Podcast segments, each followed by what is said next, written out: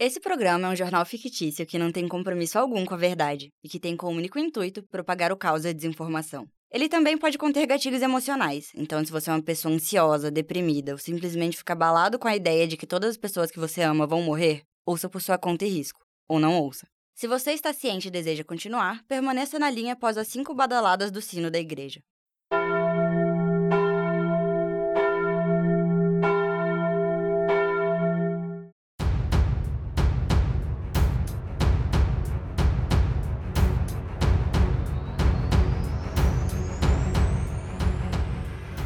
Quando estreiei esse podcast aqui, lá em 2020, a pandemia estava bem no início. No dia 26 de fevereiro aconteceu o primeiro caso de Covid no Brasil.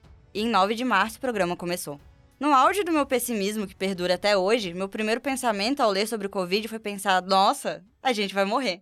E eu posso até não ter morrido, mas só aqui no país foram mais de 700 mil mortos, então o fato de eu e você ouvinte não termos realmente morrido foi pura sorte. O que me fez pensar que talvez eu devesse ser grata por estar viva. E sendo uma pessoa que não está acostumada com esse tipo de pensamento, eu entrei em colapso e fiz o que qualquer jovem faria. Me matriculei na academia. E meses depois, vendo que só fazer matrícula e não frequentar de fato a academia não me traria resultado nenhum, eu fui em busca de ajuda espiritual. Primeiro eu fiz meu mapa numerológico, que me deu um resultado de mais de 30 páginas em que eu não entendi direito o que era para fazer. A única coisa que eu entendi é que talvez a sequência de Ws da minha arroba vibre de forma negativa, só que nada que eu esteja disposta a fazer algo a respeito. Aí eu fui no terreiro e conversei com uma entidade que me disse que não adianta nada eu procurar ajuda espiritual e ficar deitada na cama esperando que as coisas caiam do céu. Depois desse tapa na cara que a entidade me deu, eu lembrei que o cristianismo é bem menos direto e no momento de insanidade, ao passar na frente de uma igreja com uma amiga, eu disse: "Nossa, que saudade de ir na missa". E disse isso só por ter tomado esporro de uma entidade no dia anterior. Eu não tava com saudade de verdade. Minha amiga repassou essa fala pra mãe dela como: a Milena chamou a gente pra ir na missa domingo. E a mãe dela aceitou o convite que eu não tinha feito e, após escolher a igreja, entrou em contato comigo, dizendo que aceitava sim ir na missa que aconteceria no domingo de manhã. Fiquei sem jeito de desmarcar e no domingo às 6h50 da manhã eu tava no carro com a minha amiga e com a mãe dela indo em direção à igreja. Meu plano era sair da missa e ir para casa dormir mais. Mas quando a gente chegou na igreja, ela estava vazia. Achei estranho, só que na volta pro carro, olhamos para a pracinha que fica próxima à igreja e vimos a missa começando a se formar. Fomos chegando mais perto e vimos todos com galhos nas mãos. E aí caiu a ficha. Era domingo de Ramos. E eu não fazia ideia disso. A mãe da minha amiga olhou para mim muito feliz e disse: Milena, você trouxe a gente para missa de domingo de Ramos. Você é uma menina muito abençoada. Domingo de Ramos é o dia que marca o início da Semana Santa para os católicos. Diz a lenda que foi o dia que Jesus chegou em Jerusalém, onde foi recebido pelos locais que colocaram folhas de palmeiras para cobrir o chão em sua chegada, para que ficasse como se fosse um tapete vermelho cristão. As folhas de palmeira também foram usadas para ser balançadas para cima em comemoração. E o que isso significa? Significa que quem vai na missa de domingo de Ramos precisa de uma folha de palmeira, um galho. Para falar bem a verdade, qualquer matinho serve. A Igreja Católica não tem muitas regras em relação a isso. E aí fomos pegar nossos matinhos num canteiro da praça e voltamos. A missa começou, eu tava lá usando 100% da minha capacidade cerebral para não rir da situação em que me enfiei, quando jogaram água benta em mim para benzer os matinhos, e eu escutei a voz do padre dizendo: E agora vamos seguir em procissão até a igreja. E foi assim que eu acidentalmente me enfiei numa procissão que durou alguns minutos de caminhada com senhorinhas balançando galhos. Foi uma experiência interessante. Acho que eu preciso aprender a falar não.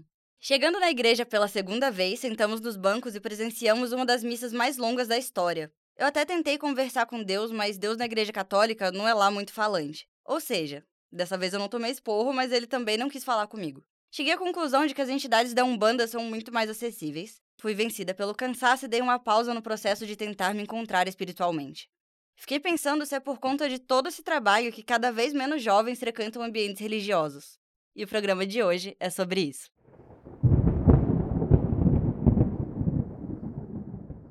Monge japonês alega ter sofrido danos psicológicos em seu trabalho no templo budista. Um monge japonês processou judicialmente os responsáveis por seu antigo templo, a quem ele acusa de obrigá-lo a trabalhar a ponto de fazê-lo entrar em depressão. Ele pede 8,6 milhões de ienes de indenização, cerca de 76 mil dólares, de seus ex-chefes no complexo sagrado do Monte Koya, ao sul de Osaka. Este local de peregrinação budista, classificado no Patrimônio Mundial da Unesco, abriga mais de 100 templos. O monge admitido em 2015 começou a sofrer de depressão em dezembro de 2017, explicou seu advogado na última quinta-feira. Ele afirma que foi forçado a fazer tarefas que superavam seus deveres espirituais e a trabalhar algumas vezes por mais de dois meses seguidos sem qualquer dia de descanso. Nesses dias, chegava a trabalhar até 17 horas sem pausa para cuidar dos turistas, segundo o advogado. Seu cliente quer permanecer anônimo, explicou, para não comprometer suas chances de encontrar outro emprego na pequena comunidade de monges budistas.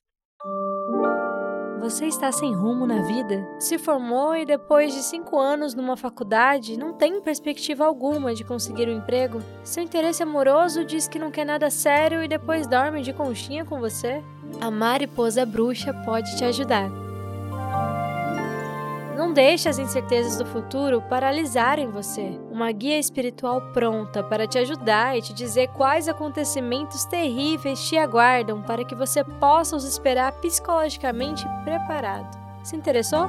Entre em contato pelo Twitter, arroba mariposa bruxa, ou pelo telefone 659 29.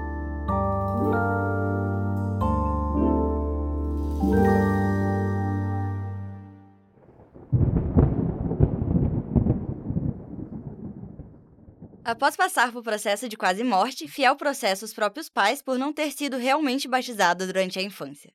O testemunho de Felipe Meirelles é mais um que se junta aos milhares de relatos de pessoas que passaram pela experiência de quase morte, também conhecida no meio acadêmico pela sigla EQM. Em uma entrevista concedida à nossa equipe, ele explicou que tudo ocorreu após sofrer um ataque cardíaco. Felipe disse que começou a sentir dores fortes em seu peito que começaram a irradiar pelo seu ombro esquerdo, sufocando sua respiração.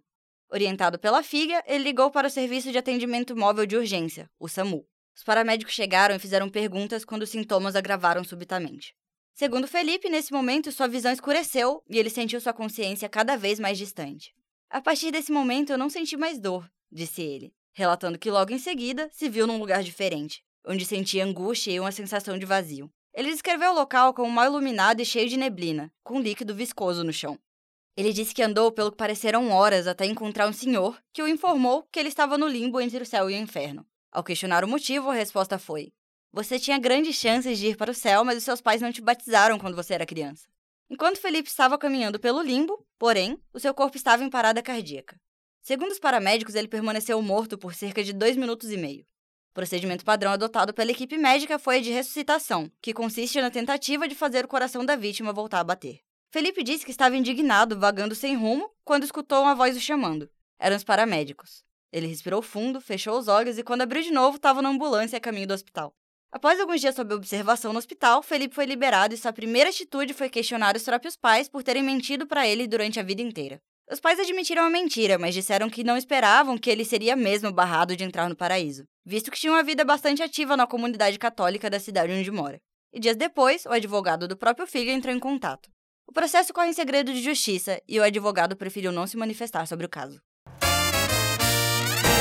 E agora vamos para o quadro de participação do ouvinte, em que você, ouvinte, pode participar mandando áudio de mais ou menos um minuto para o meu Telegram, que é www.mlna, igual a todas as minhas redes sociais.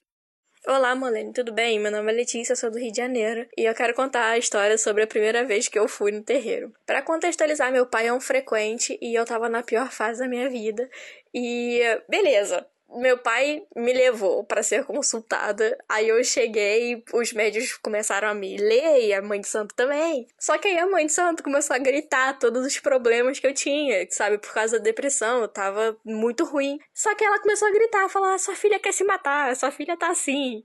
E aí meu pai ficou tipo assim, sabe, pensando: "Meu Deus, minha filha vai se matar amanhã" caceta. Aí foi muito engraçado porque foi na frente de todo mundo. Na hora eu fiquei querendo enfiar minha cabeça no chão, né? Mas hoje em dia, quando eu lembro, eu acho engraçado. Porque, cara, pessoas desconhecidas estavam escutando aquilo. Ai, que vergonha. Olha, Letícia, quando eu era criança, eu frequentava cultos de igrejas evangélicas, porque eu tenho um tio que é pastor e a minha mãe me mandava ir. Às vezes eu via pregações em que eu ficava, nossa, mas a pessoa não se importa em ter os próprios problemas expostos assim. E acho que agora eu tenho uma resposta. Talvez seja toda uma multidão de jovens traumatizados. Igreja evangélica tem bens leiloados em Aquidauana por ignorar lei do silêncio. Materiais da Igreja Universal do Deus Vivo de Aquidauana, a 141 quilômetros de Campo Grande, foram colocados em leilão. Isso em decorrência do processo aberto pelo Ministério Público do Mato Grosso do Sul contra a instituição devido à poluição sonora. De acordo com o processo, a igreja foi notificada diversas vezes, inclusive foi pichada com a frase Deus não é surdo, mas não fez adequações para operar no limite do permitido. O leilão começa na próxima segunda-feira e os lances podem ser feitos pela internet. Os bens do lote único disponíveis no leilão incluem 30 cadeiras de plástico, 20 bancos de madeira com 3 lugares cada, aparelho de som com duas caixas de som com 9 entradas, um violão, dois ventiladores de parede, bebedouro com garrafão de plástico, três membros do coral e um cachorro vira-lata de porte médio chamado Bruno, que fazia parte da equipe de segurança do local e disse estar apto a trabalhar em qualquer outro tipo de estabelecimento. Eu tive minha fase ateia. Acho que eu nunca consegui me conectar nem de leve com Deus cristão. Mas depois de muita pesquisa, atualmente eu me recuso a cair nas garras do ateísmo outra vez, porque eu não quero ter que aceitar que meu futuro realmente depende só de mim. Imagina não poder culpar ninguém. E assim, como vocês podem perceber, eu nunca tive um pai muito presente. Então eu não sei se estou disposta a rejeitar qualquer que seja a força espiritual que esteja disposta a cuidar de mim. E o programa de hoje fica por aqui. Espero que vocês tenham gostado. Um beijo e até a próxima.